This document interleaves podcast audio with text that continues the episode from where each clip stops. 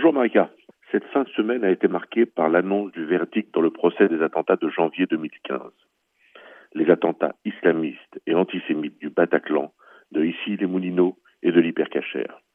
Un long procès qui nous a fait revivre ces longues heures cauchemardesques durant lesquelles la France, Paris, nos valeurs, nos libertés avaient été attaquées et meurtries. Des jours d'horreur pour lesquels les victimes, leurs familles et tous les citoyens attendaient que soit rendue justice, que soient nommées les choses et l'idéologie qui nous avait frappés. Après de longues semaines, souvent interrompues, est venu le temps des plaidoiries.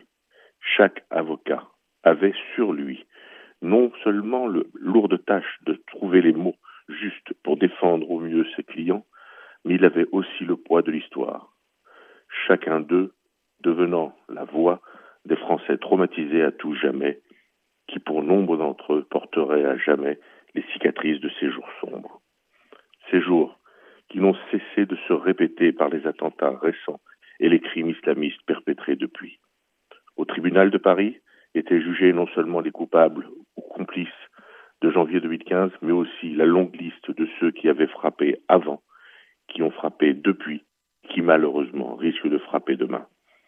Ce procès avait la lourde tâche de dire, au nom du peuple français, non au terrorisme islamique, oui à la liberté d'expression, oui à nos valeurs républicaines de liberté, d'égalité, de fraternité, de laïcité, non au racisme, non à l'antisémitisme qui ronge encore notre société. Mercredi 16 décembre 2020 restera une date qui restera, je l'espère, marquée dans nos mémoires.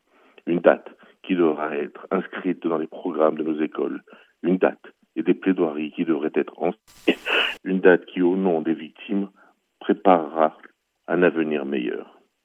Les avocats n'ont pas leurs mots. La force qu'ils ont mis à la dire était des médecins de l'âme et de notre société qui souffre. Qu'ils en soient chacun remerciés au nom du peuple français libre et des juifs du monde. Merci Maître Klugman, Maître Korchia, Malka, Maître Sixik, Maître Melki et tous ceux qui ont contribué à rendre justice. À la semaine prochaine.